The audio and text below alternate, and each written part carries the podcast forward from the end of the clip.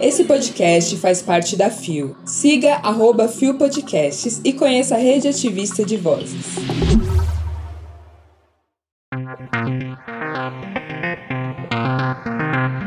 Política trans Bob Kinner é eleita na Índia. Versão brasileira de RuPaul's Drag Race é confirmada. A importância do acompanhamento psicológico no diagnóstico de HIV. Quarta-feira, 14 de dezembro de 2022. Olá, eu sou Nara Lívia e este é mais um Bom Dia Bicha! Levanta, viada, vamos assim! O seu podcast diário de notícias sobre as comunidades LGBT QIAP+. Seis ônibus. Theonin Queer. Mulher trans é eleita para cargo político em Delhi, na Índia. Publicado em 8 de dezembro de 2022, o site não informou a pessoa responsável pela matéria a candidata do partido Am Admi Party, AAP, Bob Kinner, ganhou a eleição da Corporação Municipal de Delhi, Municipal Corporation of Delhi, também chamada de MCD, durante a eleição nesta quarta-feira, dia 7. A política trans venceu na ala Sultanpur, uma cidade situada às margens do rio sagrado Gonti, no estado indiano de Uttar Pradesh, contra o candidato do Congresso Varuna DACA, por 6.714 votos, de acordo com a India Express a nova representante da Sultanpur, frequentemente apelidada de Bob Darling, defende que trabalhará na limpeza da corrupção dentro do MCD e embelezará o eleitorado. Quero dedicar minha vitória às pessoas que trabalharam tão duro para mim, disse ela. A vitória de Bob é outro grande passo para os direitos e representação LGBTQ+, na Índia. Embora o país tenha muitos direitos para minorias queer, ele ainda tem um longo caminho a percorrer para realizar a verdadeira igualdade. Em 2014, o Supremo Tribunal da Índia reconheceu transgêneros como o terceiro gênero, com direitos reconhecidos e tratamento igualitário concedidos. No país, fornecer direitos às pessoas transgênero é mais aceitável do que descriminalizar a homossexualidade. As transexuais rediras são vistas como terceiro gênero no país e também são consideradas figuras místicas e, por isso, são respeitadas. Porém, o casamento entre pessoas do mesmo sexo ainda é proibido, apesar das tentativas rotineiras dos ativistas de reverter a política de governo. A incapacidade de se casar significa que o casal não pode adotar juntos nem podem herdar os bens um do outro.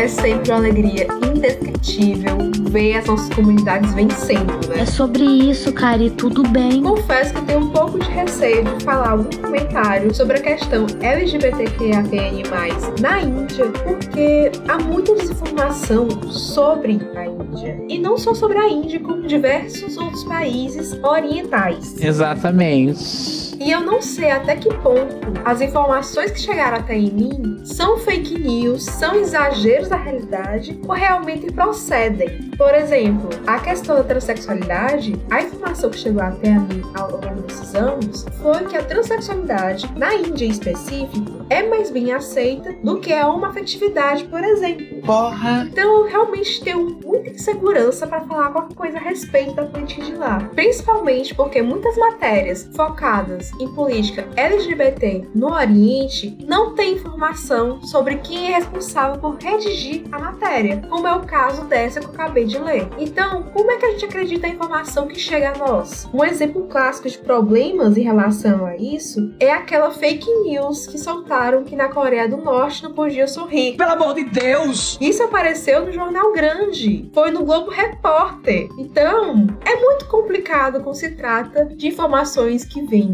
de países que são de uma realidade cultural muito diferente da nossa e que nós temos o preconceito sim, e que ainda por cima, quando a informação chega a nós, ela tende a ser distorcida por confiável, e quando ela parece confiável, não tem informação da pessoa que redigiu aquilo, que está por trás daquilo. Você tá me entendendo? E o exemplo que eu dei é uma- uma- um exemplo que tem respaldo, né? Tem várias pessoas por trás. Imagina uma matéria que não tem nada. Então, eu fico muito segura de comentar. De toda forma, eu fico muito feliz de ver uma pessoa trans em um local de poder, que é um local que nos é negado constantemente. Tá entendendo? E ele pode ser nosso se a gente quiser. Mais detalhes sobre Bob Kinner é só acessar o link da matéria que está na descrição desse episódio. Deu no Game Blog. Versão brasileira de RuPaul's Drag Race é confirmada pela MTV em Paramount. Publicado em 12 de dezembro de 2022 por David Pazzato.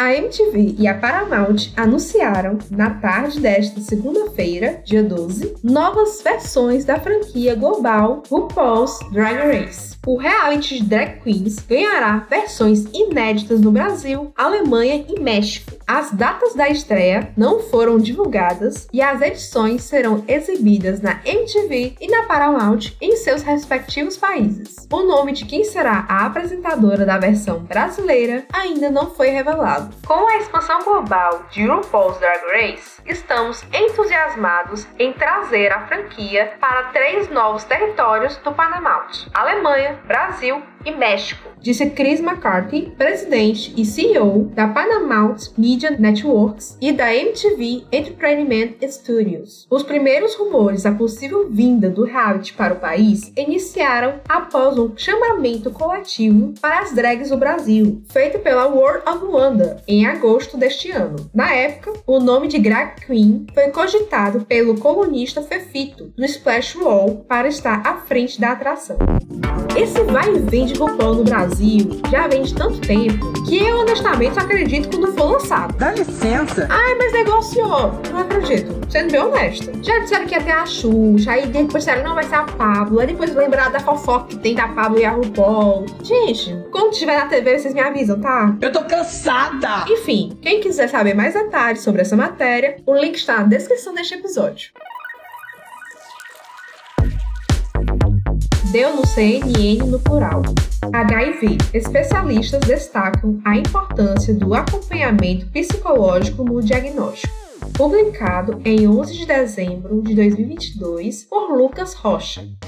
O mês de dezembro é dedicado à mobilização nacional pela prevenção do HIV e incentivo ao cuidado e assistência das pessoas que vivem com o vírus. O tratamento do HIV teve avanços relevantes do ponto de vista da eficiência no controle da infecção e na redução dos efeitos colaterais dos medicamentos. Embora a terapia antirretroviral tenha evoluído e a infecção seja tratável como outras doenças crônicas, como a hipertensão e a diabetes, os impactos para a saúde mental das pessoas que recebem o diagnóstico ainda são significativos. O impacto do diagnóstico do HIV acaba sendo muito diferente daqueles relacionados a outras doenças, muito em função do estigma social associado ao vírus. Afirma o psicólogo Michael Rodrigues Torres, membro do Laboratório de Psicanálise e Laço Social da Universidade Federal Fluminense, UF e professor de psicologia da Faculdade Maria Tereza, FAMAT. O especialista afirma que o fato de o contágio do HIV estar vinculado principalmente à transmissão por via sexual reforça a associação da infecção com questões ligadas à sexualidade. Em doenças como diabetes e a pressão alta, não existe um componente de moralidade tão explícito quanto em relação ao HIV. O ponto da sexualidade e a dificuldade que a sociedade tem de lidar com o tema influencia no modo de recepção desse diagnóstico, afirma Torres. Apesar dos avanços tecnológicos em relação ao tratamento e à qualidade de vida das pessoas, em última instância, o preconceito social acaba influenciando diretamente no medo que as pessoas têm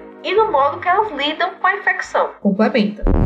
Temos muitas campanhas sobre HIV, sobre conscientização, sobre como fazer terapia antirretroviral, mas realmente tem poucas campanhas focadas na saúde mental das pessoas portadoras do vírus. Você tá me entendendo? Porque mesmo que a pessoa tenha a carga viral indetectável, ainda há muito estigma social acerca dessa questão. E isso afeta as relações de forma geral. Não só relações com quem a pessoa tem intimidade ou tem interesse de ter intimidade, mas todo tipo de relação. Então essa matéria eu achei urgente, necessária para a gente discutir e ampliar nossa percepção sobre saúde, porque saúde não é só o corpo físico, saúde é a nossa completude, é como a gente se sente bem como um todo. Consegue distinguir? E aqui eu acho válido também ressaltar a importância dos grupos de apoio para pessoas com HIV que existem em todo o país. Se liga, hein? Caso você, ouvinte, seja uma pessoa portadora de HIV e que está em sofrimento mental, recomendo você ler o link da matéria que está na descrição deste episódio e também, se for o caso da sua cidade ou do seu estado, procurar o centro de referência LGBT. Normalmente, esses centros têm um encaminhamento ou para grupos psicológicos e de rodas de conversas com pessoas portadoras de HIV, ou eles indicam onde existem esses grupos. Se você puder e se você quiser, faça isso que vai ser de muita importância para a sua saúde.